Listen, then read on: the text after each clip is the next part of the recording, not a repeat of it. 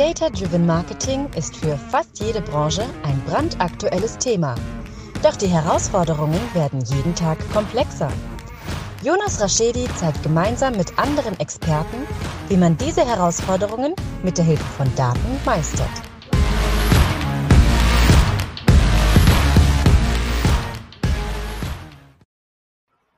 Herzlich willkommen zu My Data's Better Than Yours, der Data Driven Marketing Podcast. Schön, dass ihr eingeschaltet habt. Heute sind wir zu dritt ähm, und es geht um ein spannendes Thema. Wer mein Buch schon mal gelesen hat, hat festgestellt, dass ich auch ab und zu mal früher auf dem Rad saß und geschwommen bin und auch gelaufen bin für ein Triathlon-Training. Und ein Part davon werden wir jetzt höchstwahrscheinlich ein bisschen diskutieren. Ähm, wir wollen nicht zu sehr ins Klischee reingehen, aber wir stellen oder lassen gerne mal die beiden sich vorstellen. Ja, moin. Äh, Sebastian hier Sebastian Wurm von Rose Bikes. Äh, bin Director für User Experience und Customer Intelligence bei uns. Äh, dank dir auf jeden Fall, dass wir am Start sein dürfen. Das heißt, worum kümmere ich mich bei Rose Bikes? Auf der einen Seite geht es natürlich um das digitale Kundenerlebnis und auf der anderen Seite, wie können wir Daten nutzen, um unseren Kundinnen und Kunden einfach noch mehr Convenience zu bieten. Ich bin Sarah Volkmar, Director E-Business bei Rose Bikes. Ähm, bei Rose Bikes sind wir natürlich alle E-Business-Abteilungen, weil wir ein Online-First Omnichannel-Unternehmen sind. Der E-Business-Bereich bei Rose ist die Vertriebsabteilung. Das heißt, bei uns liegen Shop-Management, Kampagnenmanagement, Pricing sowie auch das gesamte Online-Marketing bei Rose Bikes. Zusammenfassend sorgen wir also dafür, dass alle Produkte, äh, die in den Shop kommen, alle Funktionen, die bereitgestellt werden, Services, alle Marketingaktivitäten online im Shop zusammenlaufen und dass wir für unsere Nutzerinnen und Nutzer alles optimal gesammelt ausspielen. Sehr cool. Wir hatten, ähm, oder ich habe mich ja ein bisschen im Vorfeld schon informiert und ähm, war fasziniert, wie lange, was für eine lange Historie eigentlich ja Rose Bikes hat und wie spannend es ist. Und ähm, habe dann so ein bisschen festgestellt, äh, die Online-Marketing-Rockstars gehen ja in Richtung D2C. Das hat ja der Philipp so mit seiner Keynote gesagt. Alle, alle wichtigen Unternehmen sollen in die Richtung gehen. Und ich würde ganz frech äh, euch da so, äh, ohne euch da zu viel Honig um den Mund zu schmieren, äh, zu sagen, ihr habt euch schon früh genug dahin äh, positioniert und geht in Richtung D2C-Brand. Ja, also vor jetzt der große Wandel hier in die Richtung geht.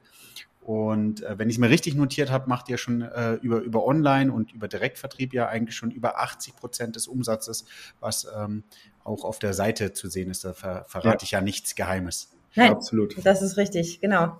Das wird sich jetzt voraussichtlich in den nächsten Jahren nochmal ein bisschen ändern, weil wir auch im Retail tatsächlich, also im Offline-Retail sehr viel Gas geben werden. Das ja. heißt, ähm, da wird, bei uns wird es tatsächlich eher andersrum sein, dass der Retail bei uns immer wichtiger wird. Ja. Aber letztendlich für uns, du sagst es schon, eigentlich eine ja, längere Geschichte, die äh, vor allen Dingen eigentlich, ja, also Historie haben wir seit 1907, aber ich sag mal so, gerade diese ja, digitale Vertriebs-DNA ist eigentlich damit gestartet, dass wir in den 80ern und auch frühen 90ern den Switch eigentlich vom stationären in den ähm, in den, in den Mail-Order-Versand eigentlich ja dann, dann letztendlich hatten. Und das ja. hat sehr früh in die Lage gebracht, das Versandgeschäft zu verstehen. Und dann sind wir äh, 97 mit dem ersten äh, Online-Shop, klar, erstmal als flankierendes Medium zum Katalog irgendwie gestartet, aber hatten schon binnen ein, eines Jahres auch ein Prozent Umsatz darüber immerhin. Ja. Und dementsprechend hat sich das ganze Thema dann sehr schnell verselbstständigt. Und dann äh, kam es nochmal dazu, dass wir vor allen Dingen 2010 äh, und auch in den darauf folgenden Jahren extrem nochmal auf unsere eigene Bike-Brand gegangen sind und das auch nochmal nach oben gezogen haben. Ja. Genau, daran ja. sieht man eigentlich auch die, den Generationswechsel ähm, oder, oder die zusätzlichen Generationen, die bei Rose entsprechend aktiv waren. Das heißt, der Erwin Rose ähm, hat, hat letztendlich Rose Bikes zu dem Mail-Order-Business gemacht, was es heute ist. Und mit dem Start von Steffi Rose in der vierten Generation, Stefanie Rose und Thorsten Heckrad Rose sind heute die vierte Generation der Roses letztendlich. Hm. Und mit, de mit deren Eintritt in das Unternehmen 1996 oder 97 dann entsprechend der Online-Shop schon entstanden. Das heißt, ich glaube, daran sieht man auch ganz gut, dass dieses Thema Dauertransformation und Dauer, dauerhafte Weiterentwicklung des, des Geschäftsmodells bei uns einfach auch wirklich in der DNA liegt. Ich finde es total spannend, weil wenn ich auf LinkedIn gucke, wie sehr ihr da aktiv seid und wie sehr ihr Sachen kommuniziert und wie offen ihr kommuniziert, mhm. ist es eigentlich coole, das, das, das Coole, was, ähm, dass es ja auch wirklich lebt. Ne? Also das ist diese, ähm, Ja, ihr steht dazu und es ist nicht so nur nicht nur wir verkaufen Fahrräder, aber fahren den ganzen Tag mit dem Auto durch die Gegend, sondern ja, bei, euch, bei, euch, sieht man ja auch, nee. äh, dass ihr dass ihr wirklich da aktiv seid. Ich, ich würde fast behaupten, dass äh, eure Wattzahlen für die Zuhörer, die es nicht wissen, wie viel Watt, also äh, das ist ja sozusagen der, der, der Angeberwert im Bereich des. Autos ist es der PS und eure Wattzahlen höchstwahrscheinlich, was man so auf dem Fahrrad tritt, sind, äh, sind beträchtlich. Ähm, von daher äh, spricht es ja für euch. Ja, Jonas, wahrscheinlich schon, aber ich muss gestehen, ich fahre auch eigentlich lieber bergab auf dem Mountainbike.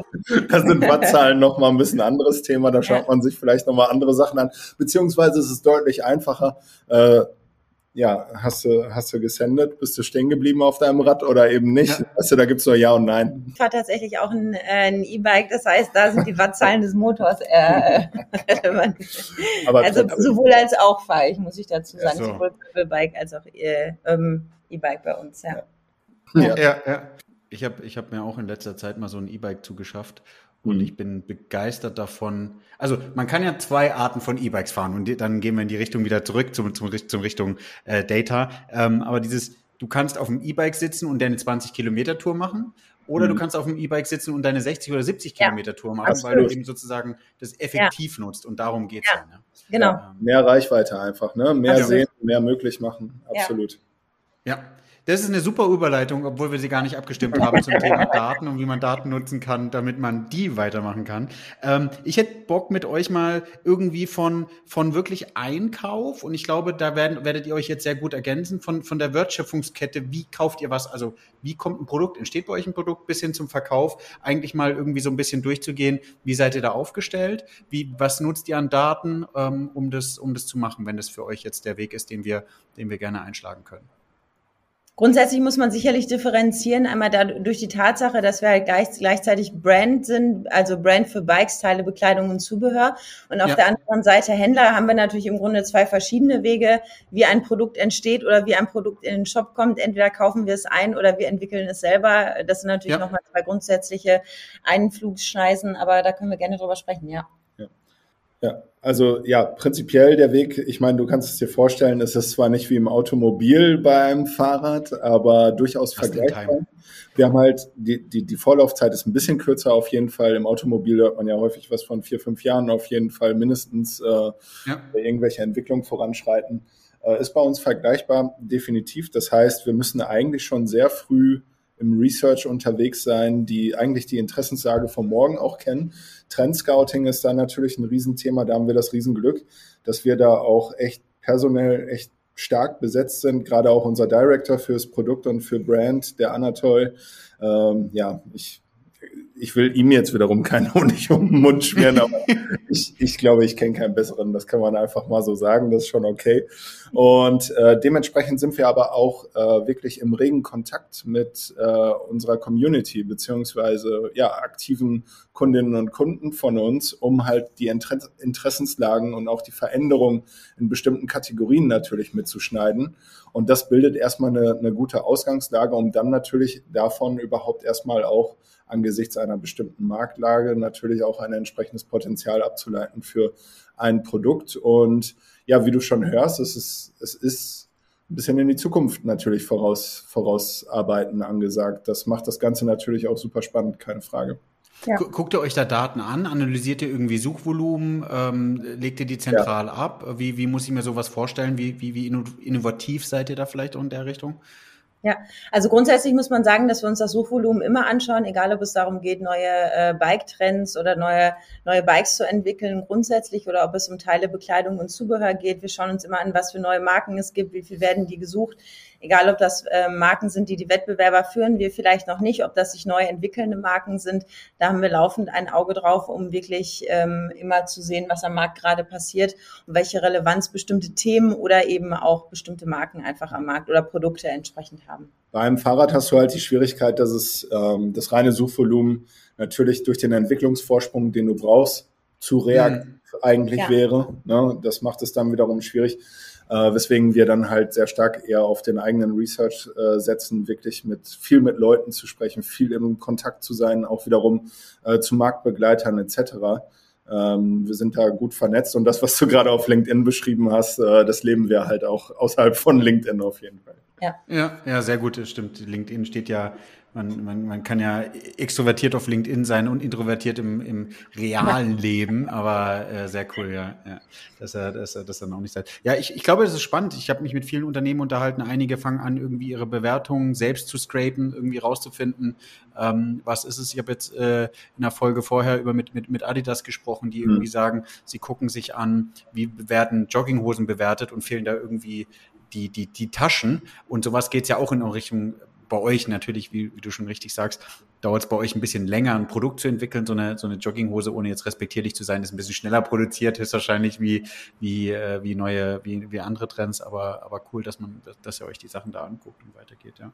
Ähm, das heißt, ihr, ihr, ihr, lasst uns mal das weiter durchspinnen und es geht so in Richtung Trends entdeckt, wenn man jetzt davon spricht, wie kauft man vielleicht gerade eine bestehende Linie ein, muss man sich das wirklich vor, so vorstellen, ähm, dass Rose Bikes da so, so aufgestellt ist, dass die, die von Einkauf über wann kommen die Daten ins Lager zu, wann können die Sachen produziert werden, wirklich auch so ein, vielleicht sogar Reportings bestehen, äh, wo sowas eingeguckt, angeschaut wird. Ähm.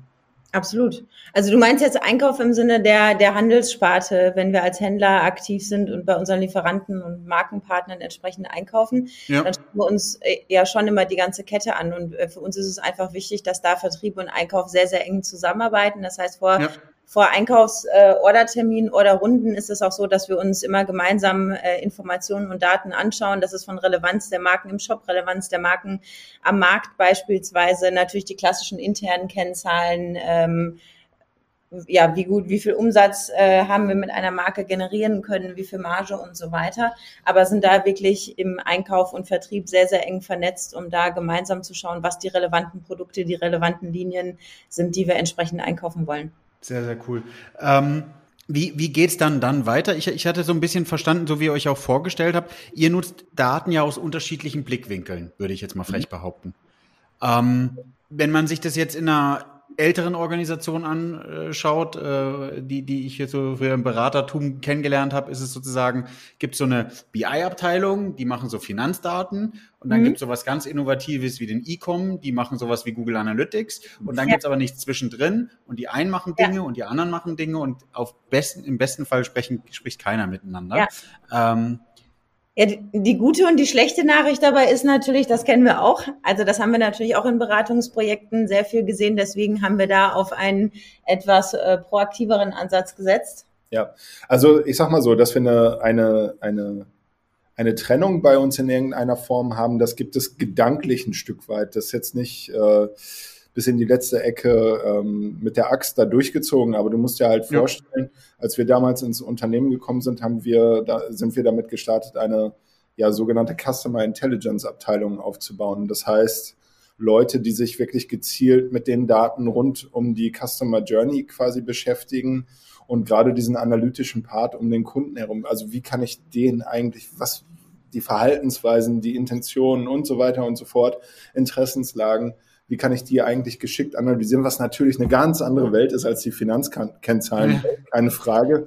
Aber ähm, man muss dazu sagen, ja, warum spricht man in anderen Unternehmen? Warum sprechen die dann nicht miteinander? Weil es letztendlich vielleicht nicht bei den gleichen Anwendern landet. Und das ist dann wiederum das Spannende für uns eigentlich, die Dinge dann so zusammenzuführen und wieder den einzelnen Fachbereichen zur Verfügung zu stellen, beziehungsweise sie ja ein Stück weit eigentlich da abzuholen, dass sie selbstständig in diese Themen reingehen können. Das ist für uns die viel größere Challenge, als zu sagen, ja, ähm, ja passt auf, hier habt ihr jetzt, äh, hier sind unsere Analysten aus dem Customer Intelligence, die machen das für euch und dann könnt ihr euch nachher ein paar schöne Zahlen anschauen.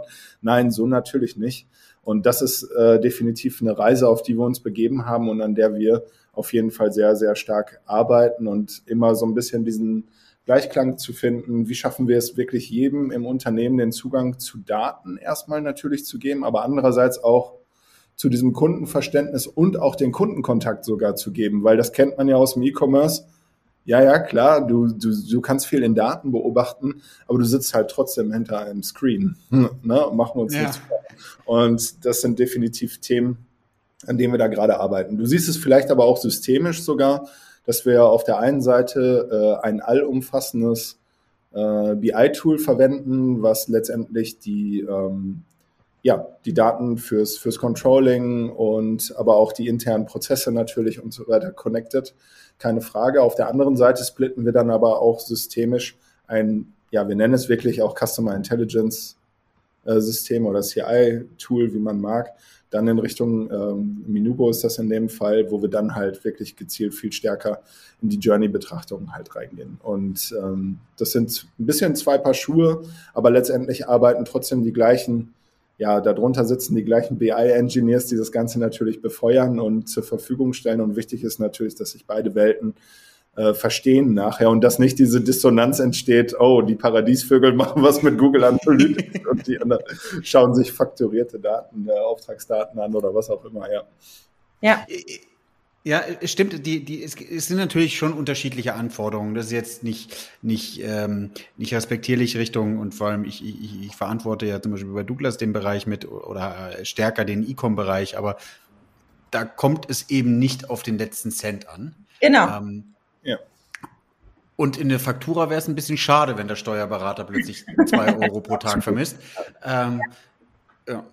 Also da interessieren uns ja natürlich vor allen Dingen erstmal relationale Tendenzen, ne? also die, ja. in, wie Dinge in Relation zueinander ja. stehen. Das ja. ist ja erstmal das Interessante, bevor wir da bei der Nachkommastelle sind, natürlich. Haben wir vor kurzem noch drüber gesprochen. Am Ende, wenn wir 99 Prozent der Daten abdecken, ist das für, für uns natürlich vertriebsseitlich zum Beispiel äh, besonders relevant. Also ich sage da jetzt nicht, da fehlt mir jetzt das eine Prozent, die Daten gucke ich mir gar nicht an, sondern hm. letztendlich, wenn man sich hm. die gleichen, fast richtigen Daten dauerhaft anschaut und entsprechend auch vers verschiedene Veränderungen ableiten kann und auch Maßnahmen ableiten kann, dann, dann reichen mir auch äh, 99 Prozent aus oder vielleicht sogar ein bisschen weniger. Aber wie du natürlich richtig sagst, ist das natürlich in der Finanzbuchhaltung äh, reichen da die 99 Prozent nicht aus. Somit ist es natürlich immer eine Frage der Verwendung der Daten, äh, wie man sich das Ganze anschaut. Und ähm, ich glaube, das Wichtige ist ja, dass wenn man sich die gleichen falschen Daten in Anführungsstrichen einem gewissen Tracking und äh, Qualitätsstandard müssen sie natürlich ja. genügen, aber wenn man sich immer die gleiche Basis anschaut und die Entwicklung sieht, äh, reicht das natürlich vollkommen aus. Ja, gibt es ja immer dieses tolle Sprichwort von Warren Buffett, es ist ungefähr, es ist besser ungefähr äh, richtig zu liegen als exakt falsch. Genau, also, absolut. Genau. Ja. Ich, ich finde das ist auch, das, und es hört sich so ein bisschen an, dass ihr darauf achtet. Es ist so dieses Pareto-Prinzip, oder? Also mhm. du kannst immer alles bis 100 Prozent optimieren, aber die, die, den Aufwand, den du reinstreckst, der lohnt sich ja. nicht.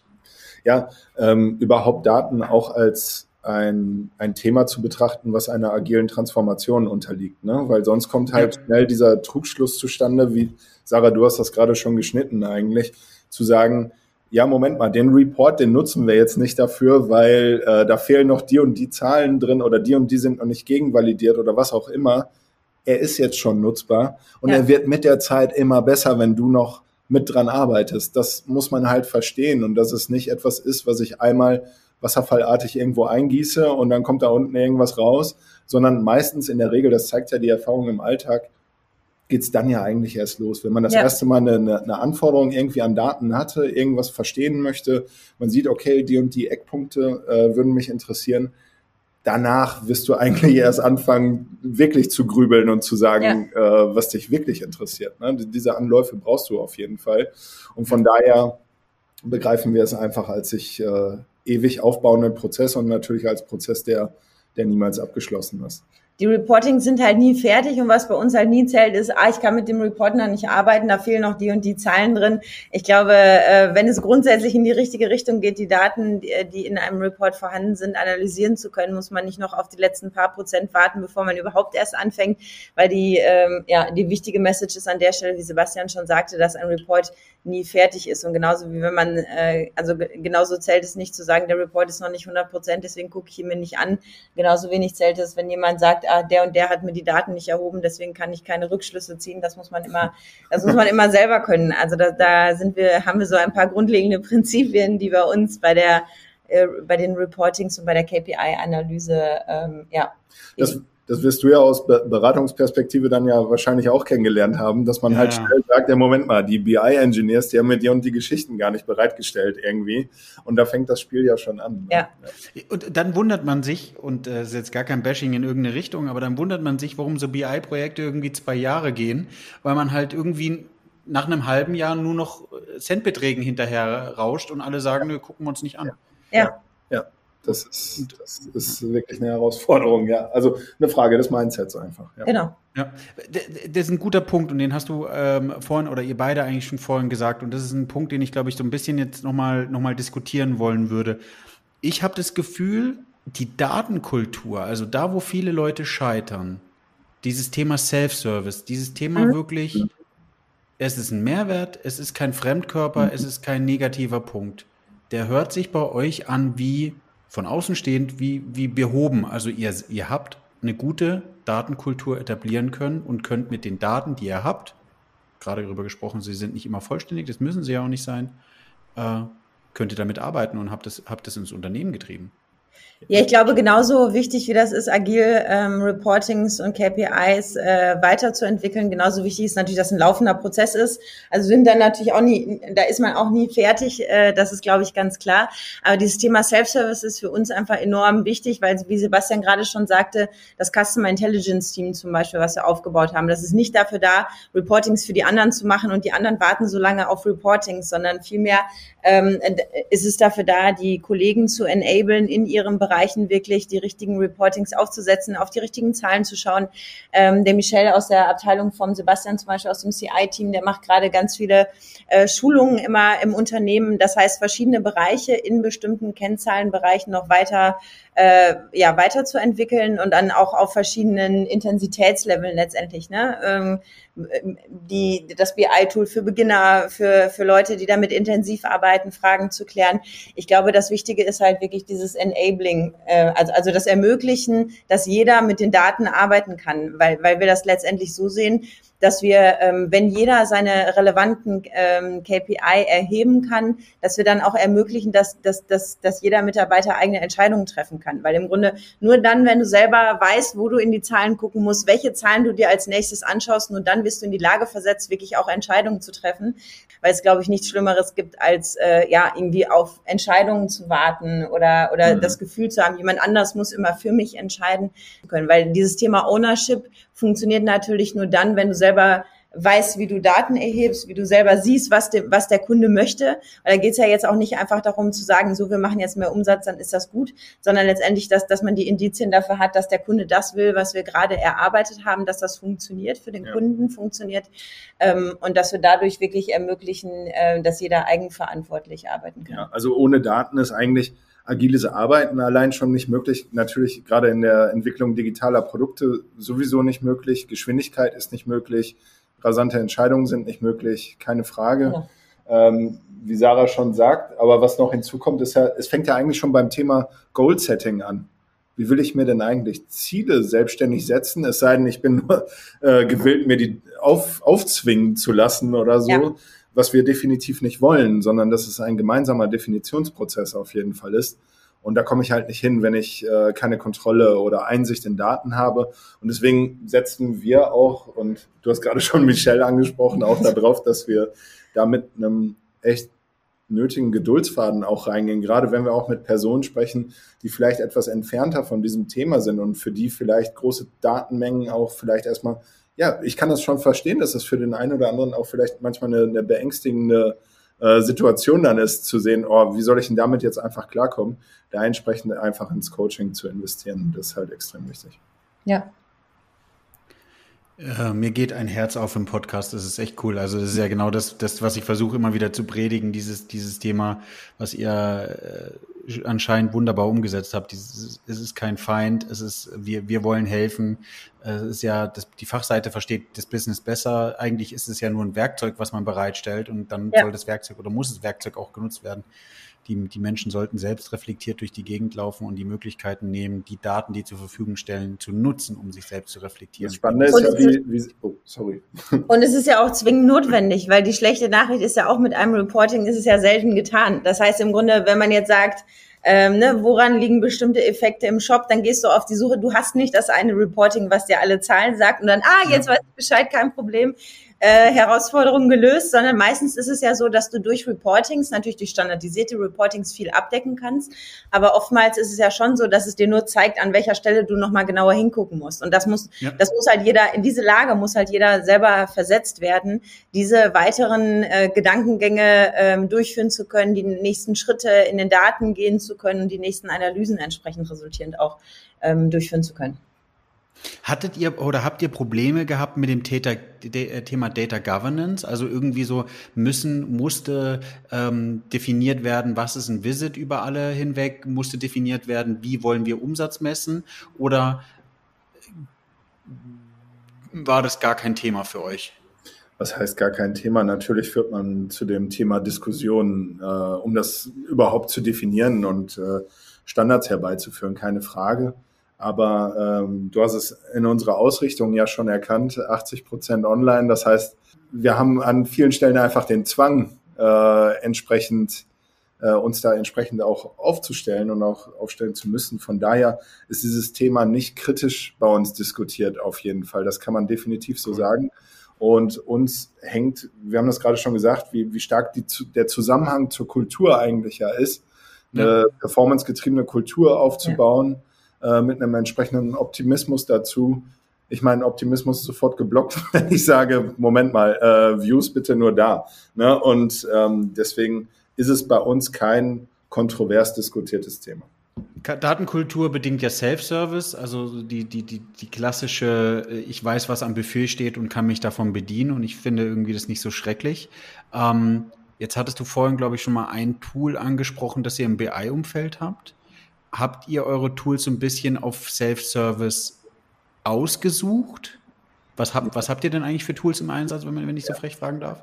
Also genau. Ähm, prinzipiell kann man das definitiv bejahen, weil das war ja schon die Bestrebung dazu, warum setzen wir denn eigentlich noch ein Customer Intelligence Tool aus, aus, aus dieser Sichtweise? Klar, einerseits, welche Daten schauen wir uns an, keine Frage. Aber da war definitiv Bestandteil des Auswahlprozesses schon die Grundfrage, wie können wir das denn zugänglich machen überhaupt? Und äh, deswegen haben wir uns damals für Minubo entschieden, weil wir da halt die Möglichkeit haben, je nach Fachbereich alleine schon mit gecustomizeden Dashboards und so weiter super gut reinzustarten mit so ein paar kleinen KI-Tricks, die dann noch drauflaufen, die dir bestimmte Abweichungen dann in deinem Daily zeigen und sonstige Geschichten. Also auch eine Convenience einfach da reinbringen. Und das andere ist natürlich auch nicht so, ich habe gerade gesagt, ich kümmere mich auch um UX, das heißt auch UI steckt da irgendwie drin und du hast wahrscheinlich ja auch schon eine Menge Tools sehen dürfen. Das ist natürlich auch ein Thema, das zugänglich zu machen wiederum. Wie wird das denn eigentlich dargestellt und wie intuitiv ist das Ganze nutzbar? Äh, wichtige, wichtige Themen und von daher ähm, haben wir da schon nach einem Partner gesucht, der sich auch eben das Thema Datendemokratisierung und auch äh, Zugang zu Daten auf die Fahne schreibt. Ja, ich finde es immer wieder spannend, weil wir sprechen von Datenkultur und wir sprechen von Self-Service. Und dann mhm. ist ja meistens so, dass die BI-Abteilungen in großen Unternehmen sich selber die Tools aussuchen dürfen. Und meistens ist es ja so, dass da die Data Scientisten oder sagen wir auch wieder nicht respektierlich und die Analysten sitzen und die wollen halt wirklich den neuesten heißen Scheiß bekommen. Sorry. Und das ist ja meistens die Tools, die für die erklärend sind aber für die Endanwender, die ja schlussendlich dafür sorgen, dass es ins Business getrieben wird, die gucken sich das Tool an ja. und denken, naja, ähm, also wie mache ich das jetzt hier nochmal? Machen das Tool wieder zu und keiner hat Bock sozusagen die Daten zu nutzen. Ähm, ich hoffe, dass sich da die Tools weiterentwickeln, also aufzuhören, diese, diese komplizierten Sachen zu entwickeln. Das gibt's immer noch und das darf es auch gerne geben, aber ich glaube, ja. dafür sollte es andere Tools geben und nicht die, die wirklich vorne ja. genau. ähm, im Reporting sind. Ich glaube, da ist es bei uns eigentlich ähnlich, wie wir im Grunde unseren Shop zum Beispiel weiterentwickeln. Wir fragen halt immer unsere Kunden, was die brauchen. Das heißt, neben den Quali äh, quantitativen Daten äh, sprechen wir auch immer mit den Kunden, was braucht ihr denn, ähm, was, ne, also was für Funktionen werden gebraucht, genauso wie wir eben über den Bike-Entwicklungsprozess äh, gesprochen haben. Genauso verhält es sich natürlich intern auch mit den Tools. Was benötigt ihr denn? Das heißt, bevor ein Tool entwickelt wird, muss man natürlich schon wissen, was sind denn die Anforderungen vom Nutzer? Genauso, wenn wir mit dem Dienstleister zusammenarbeiten, dass zu sagen, wir wollen mit Dienstleistern zusammenarbeiten, die sich regelmäßig austauschen mit den Anwendern, mit den entsprechenden Kunden, äh, um entsprechend die Dinge weiterzuentwickeln, die auch wirklich benötigt werden. Und ich glaube, mhm. das ist einfach so ein wichtiger Grundsatz auch entsprechend, dass egal was man entwickelt, man, man muss sich immer über, überlegen, für wen man das entwickelt oder für den, wen man etwas baut oder für den, wen man Produkte anbietet, dass man da im ständigen Austausch ist. Ich glaube, das ist auch nochmal ein wichtiger Grundsatz in jeglicher Zusammenarbeit, äh, der bei Rose sehr stark gelebt wird. Ja, ähm, im, im Online-Umfeld Google, Adobe, ähm, jemand anders? Was, was ist da im Einsatz? Äh, wir sind da schon äh, auf dem Google-Stack unterwegs auf jeden Fall, haben aber natürlich noch viele, ja, ich will jetzt nicht sagen Insellösungen drumherum, aber es kommt teilweise natürlich auch so auf die Betrachtungsweise an. Wer schaut sich jetzt wieder was an? Ne, da sprechen wir natürlich schon über weitere Zusatzsysteme, die uns dabei helfen, äh, die wirkliche Interaktion. Also einerseits natürlich das, das Was, klar, kann ich mit dem Google Stack super abbilden, auf jeden Fall. Aber das Warum natürlich auch noch ein Stück weit stärker zu ja. verstehen. Was, was passiert denn da konkret? Da sind wir auf jeden Fall unterwegs. Hinzu kommt, dass wir ähm, mit einer ja, be beachtlichen Anzahl von äh, ja, supportenden Drittsystemen da unterwegs sind, die natürlich auch nochmal eine eigene Datengenerierung äh, mitbringen und dann natürlich die große Challenge haben, den ganzen äh, Spaß dann auch wiederum zusammenzuführen und nutzbar zu machen. Ja. Ähm, das ist dann wiederum unsere Aufgabe. Und ähm, dadurch bekommen wir halt einen recht vielschichtigen Blick auf jeden Fall, weil diese Tools auch an verschiedenen Stellen der Customer Journey halt eben greifen und teilweise auch Detailfelder abbilden, darüber natürlich dann, die du äh, über die großen generalistischen Tools so nicht rausbekommst. Ja. Würdet ihr sagen, ihr habt die 300, diese, diese, dieses Buzzword 360-Grad-Blick am Kunden? Ähm, ich würde nicht sagen, dass wir 360 Grad heute schon haben. Wir sind auf der Reise dahin auf jeden Fall. Das ist äh, ich meine, klar, Möglichkeiten erweitern sich oder schränken sich auch ein. Ich meine, da passieren auch so ein paar Sachen. ähm, ja, ihr wisst, was ich meine. Aber ähm, ja, also das zu haben, klar wäre zu sagen, wir haben das, ist, ist vermessen. Aber du kannst ja. dir das wirklich so vorstellen, dass wir schon wie die Maulwürfe überall äh, buddeln letztendlich. Ne? Ob das äh, wirklich vom vom, vom, vom wiederkehrenden Survey, den wir jede, jeden Monat wieder rausschicken an neue Bike äh, Interessenten und Kunden und so weiter bis hin natürlich in die, in die feinsten granularen Ecken. Wir versuchen das Bild zu vervollständigen, aber andererseits, und das bringt unser Geschäft halt mit sich, sind die verschiedenen Journeys, die ich eigentlich verstehen möchte und die Verhaltensweisen tierisch komplex, weil du hast auf der einen Seite hast du Schauen wir uns mal nur Fahrräder an alleine. Fahrräder, das besteht aus Mountainbike, aus Rennrad, aus Gravel, aus Urban, aus Tracking, E-Bike, alles Mögliche. Dann kommt noch hinzu in den einzelnen Disziplinen, gerade Mountainbike hast du noch super viele Unterdisziplinen. Dann ist es nicht mehr so wie früher, dass Leute sich auf einmal nur für Mountainbikes interessieren, sondern auch in andere Kategorien natürlich rüberschwappen. Und dann wird es halt spannend auf jeden Fall an diesem Punkt. Dann sind wir noch mit einer großen Menge verschiedener Kenntnisstände konfrontiert, weil früher ähm, waren wir sehr stark auf die Experten ausgerichtet. Ne? Also ich sag mal, da hatten wir sehr stark äh, mit alleinig mit Leuten zu tun, die ein Fahrrad von uns bekommen haben und die haben nur zu Hause auseinandergeschraubt, wieder zusammengeschraubt, haben gesagt, yo, ist Tofte, damit kann ich jetzt Fahrrad fahren gehen. Ähm, die betreuen Sie haben es noch nachgewogen, die Einzelteile. Nachgewogen, ne? genau, Einzelteile nachgewogen. Die betreuen wir heute natürlich oh. weiterhin. Und, aber unsere, unsere, unsere, ähm, unsere Audienz hat sich quasi ein Stück weit erweitert, weil wir ähm, viel stärker Lifestyle-Kunden am Start haben, die, sage ich mal, eher niederschwellig auch teilweise da reingehen, die jetzt nicht den riesen äh, das, das Riesenwissen einfach von Bikes haben. Und dementsprechend haben wir super verschiedene, gerade auch noch, dann kommt Stores hinzu und so weiter, die gerade auch noch mal wachsen, haben wir so viele verschiedene, ja, Annäherungsbahnen letztendlich, die ähm, und eine Bike Journey dauert dementsprechend natürlich auch ein bisschen länger, als ob ich mir jetzt ein, ein Trikot für für sagen wir 50 Euro bestelle. Das ist natürlich ein ja. ganz anderer Entscheidungsprozess und das ja. macht es tierisch komplex und deswegen gibt es für uns natürlich auch immer äh, ja, Anlass und Drang, sich zu verbessern in dem Thema. Ja. ja. Das Thema so ein bisschen Third-Party-Cookie-Loss für die Zukunft. Glaubt ihr, das hat eine Veränderung? Und ich hoffe, das ist jetzt nicht eine zu detaillierte Frage oder ich challenge euch da zu sehr, aber ich glaube, ihr seid fitter drin. Ähm, wird es in der Bike Journey euch verändern? Glaubst du, dass du weniger oder anders messen wirst? Mhm. Es ist, ja, ist die Frage. Also klar, haben wir, äh, ist man erstmal, ja, erstmal steht man natürlich mit einer Kinnlade irgendwie da und steht vor, einem, vor einem Riesenberg natürlich, das zu messen. Ich muss aber sagen, dass wir durch den Mix, den wir einfach fahren, durch diese Vielzahl, vieles abfangen konnten auf jeden Fall. Und ich bin da gerade recht positiver Dinge auf jeden Fall, wobei ich auch aus reiner Kundenperspektive sagen muss, ja, Experience förderlich sind viele Dinge dann teilweise natürlich nicht. Also wenn ich das alleine von mir persönlich einfach betrachte, einfach. Aber ich muss sagen, aktuell kommen wir da noch sehr, sehr gut durch die Vielzahl eigentlich klar. Ähm, ich kann mir aber schon vorstellen, dass es definitiv da noch weitere Herausforderungen geben wird in Zukunft. Da bin ich mir schon ziemlich ja. sicher. Aber damit beschäftigen wir uns natürlich gerade auch, keine Frage. Aber ähm, es ist ja, ich, wir sind keine Glaskugelleser, sagen wir es so. Ne? Also wir, wir werden es äh, nicht final sagen können, deswegen können wir, versuchen wir recht viel auf vielschichtige Wege zu setzen, auf jeden Fall. Und es gelingt uns aktuell ganz gut und bei den aktuell vorherrschenden Umstellungen sind wir damit ganz gut gefahren bislang. Ja.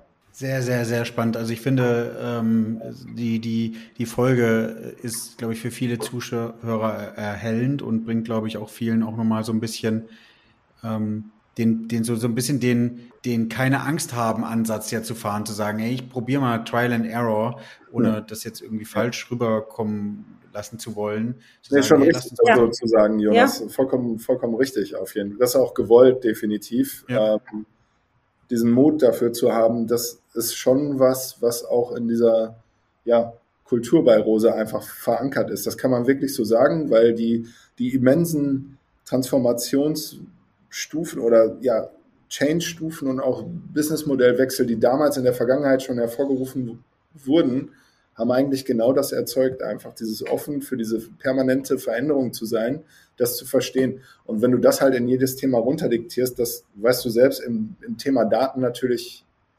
Gold wert auf jeden Fall, wenn du diese Bereitschaft einfach dafür hast. Deswegen, also dieses Thema Mut steht bei uns schon hoch im Kurs. Also schon richtig. Und Trial and Error darf man durchaus sagen. Ja. ja. Ja, äh, genau das ist äh, Sarah und Sebastian. Also dieses, ich glaube, dass das man sieht eure Wunden nicht. Also man sieht ja jetzt gerade nur eure Erfolge, was ja gut ist, aber ich glaube, ihr seid ein paar Mal hingefallen und aufgestanden.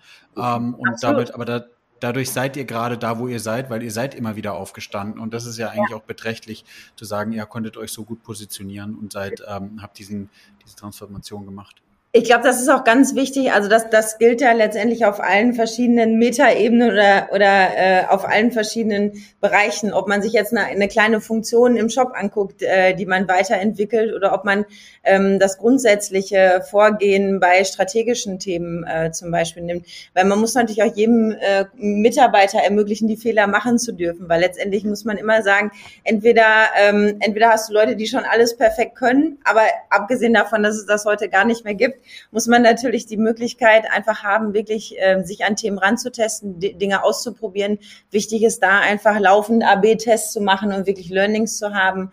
Und äh, das ist bei uns wirklich tief in der Kultur verankert. Das kann man schon so sagen, dass wenn Fehler gemacht werden, ist es einfach wichtig, ähm, daraus zu lernen oder wenn Dinge ausprobiert wurden, die dann nicht funktioniert haben, so muss man es ja sagen, es ist ja nicht immer als Fehler identifizierbar vorab, dass wenn Dinge nicht funktioniert haben, muss man daraus einfach lernen und sagen, okay, was heißt das? Das entsprechend auch dokumentieren und das auch wirklich offen teilen zu können, ähm, was wir gelernt haben und das entsprechend dann zu fördern für jeden einzelnen Mitarbeiter, den zu ermutigen, ähm, ja, Dinge auszuprobieren, AB-Tests zu machen und wirklich laufend, egal ob es ein Visual ist, äh, was gegeneinander getestet wird, ob es Funktionen sind, ob es Abläufe sind in der Journey. Ähm, das ist auf alles bezogen. Das, das Wichtige ist halt die Geschwindigkeit, mit der ja. du lernst. Ne? Und das, diese Rasanz da reinzubringen ja. und diesen Hunger aufs Lernen, ja. das ist, glaube ich, ein zentraler, zentraler Punkt, den wir uns da, da verschrieben haben. Und ja, man sagt dann immer schnell Fehlerkultur irgendwo. Ich finde es positiv formuliert auf Lernkultur irgendwie besser, aber ja.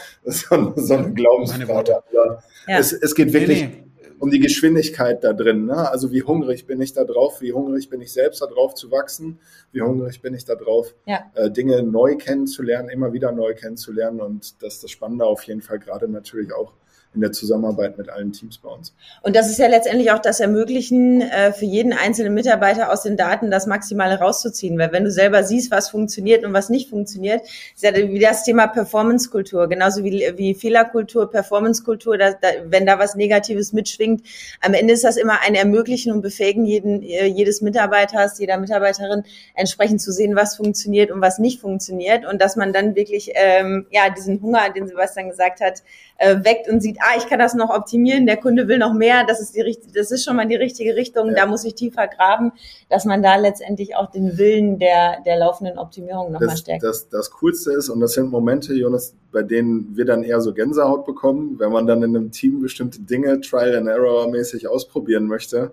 Und dann gehen die Wetten los auf einmal. Ja. Und dann, dann kannst du da wirklich nur stehen und du merkst so, oh, ich habe so kleine Pöckchen auf dem Arm irgendwie. Äh, ja. ja, das ist schon ganz cool. Ja. Ja, genau. Also ich glaube, was man braucht, ist die Fehler, Fehlerkultur, wie Sarah hat es ja gerade gesagt, ist, oder, oder du Sebastian auch, dieses Performance-Kultur. Ich finde, Fehler ist immer negativ behaftet, aber irgendwie Vertrauenskultur zu etablieren, zu sagen, hey, mhm. ihr habt, das ist eure Spielwiese. Ja. Optimiert euch da drin selbst. Es wird ja. immer mal wieder was passieren. Man muss ja. aus Fehlern lernen. Niemand ist perfekt, glaube ich, äh, äh, entstanden oder, oder hat irgendwelchen Business perfekt aufgebaut ohne einen einzigen Fehler oder, oder wenige Fehler oder auch viele ja. Fehler, ist ja auch egal. Ähm, und äh, das muss man einfach zulassen. Und, und ich glaube, da ist es auch daraus lernen.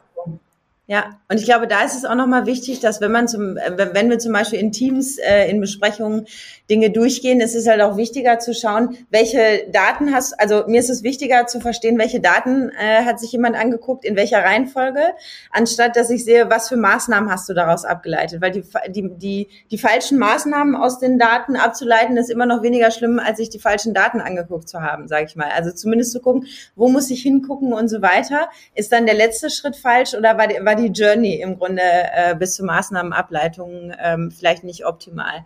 Das ist, glaube ich, auch nochmal äh, ein wichtiges Learning. Ja, eher die Methoden zu trainieren, genau. eher sozusagen genau. Zu, genau. zu, gewährleisten, dass die ja. stimmen, weil also, man dann jede, jede Herausforderung irgendwie mit den Methoden später lösen kann. Und ja. ich glaube, was wir ja heute nochmal in unserem Podcast festgestellt haben, es wird immer neue geben. Also wir würden, Sebastian sagt ja, die 360-Grad-View an dem Kunden, die wird niemals fertig sein, weil es wird wieder ja. ein neues Thema geben, was du ja. dran mergen musst. Äh, ja, vollkommen richtig. Definitiv.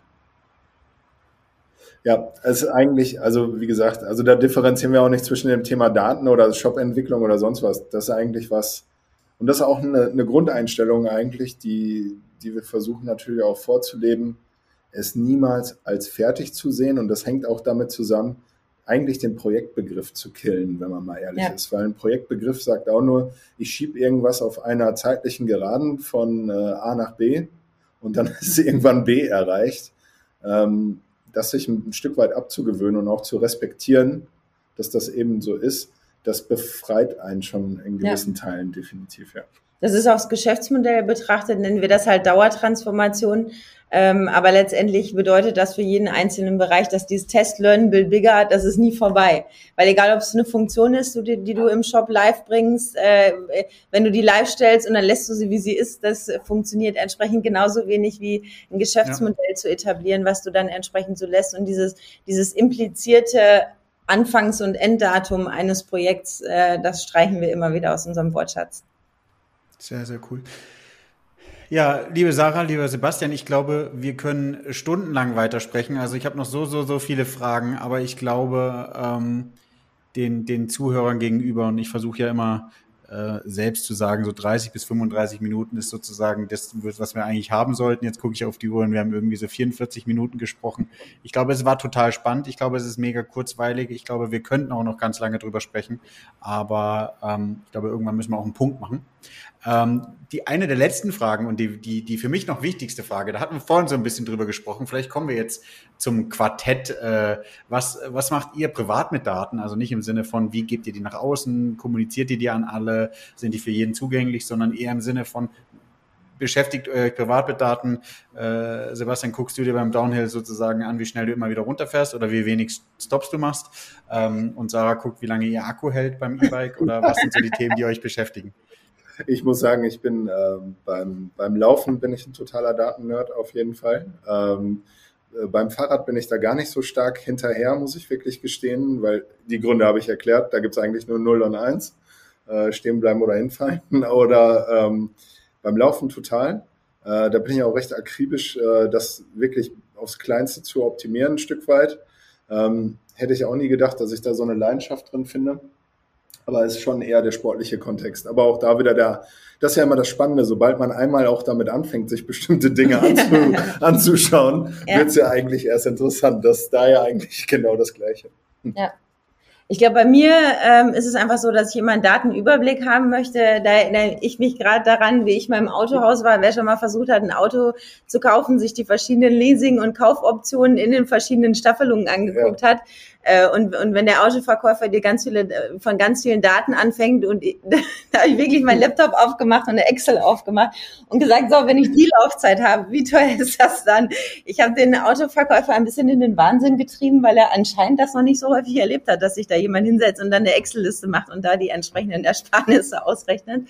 Aber ich glaube, ähm, letztendlich den, den einen möglichst guten, aber immer mit dem Pareto-Prinzip 80-20 natürlich, aber einen guten Überblick über die Datenlage be zu bekommen, bevor man Entscheidungen trifft. Ich würde sagen, das zieht sich bei mir äh, schon auch im Privatleben durch. Jonas, äh, Sarah hat ja auf jeden Fall ein, eine sehr treffende Selbstauskunft gerade gegeben. auf jeden Fall kann ich nur bestätigen. Du meinst es mit dem in den Wahnsinn getrieben, weil ich mehr Daten wollte, oder? Komm, ich finde es sympathisch, alles gut. du, das ist bei mir, ähm, bei mir, wenn ich, wenn ich Analysten einstelle, kommt mhm. und, und ähm, der eine hat, hat zum Beispiel angefangen, irgendwie ging um äh, eine Katze und er hat angefangen in einer Tabelle, Excel-Tabelle, die Futter miteinander zu vergleichen. Da geht, da denke ich, herzlich willkommen, wir stellen dich ein, weil der hat auf jeden Fall verstanden, wie man es macht. Ja, ja. Ähm, darum geht's ja. ja.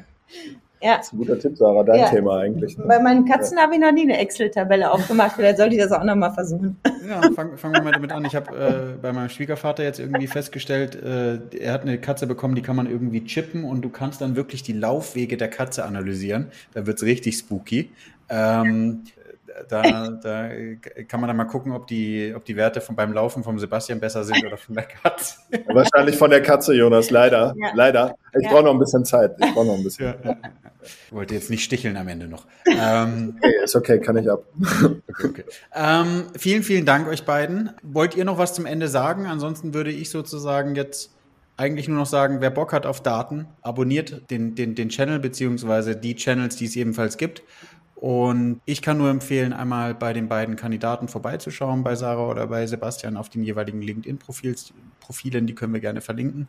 Die haben wirklich spannenden Content zu den Themen. Äh, ihr merkt, glaube ich, die Leidenschaft. Ihr merkt, wie sie Datenkultur leben. Und ähm, ansonsten aber auch gerne mal auf Rose Bikes vorbeischauen und äh, schauen, ob es da ein spannendes Fahrrad gibt oder ein E-Bike, äh, mit dem man im privaten Umfeld äh, Daten messen kann. Ja, Jonas, wir haben noch eine Kleinigkeit zu sagen danke dir, dass wir am Start sein durften bei dir. Hat echt Spaß gemacht. Hat echt Spaß gemacht. Fall. Ja. Cool. Vielen Dank. Vielen Dank. Mehr vom Podcast? Abonniere My Data is Better Than Yours und bewerte ihn gerne.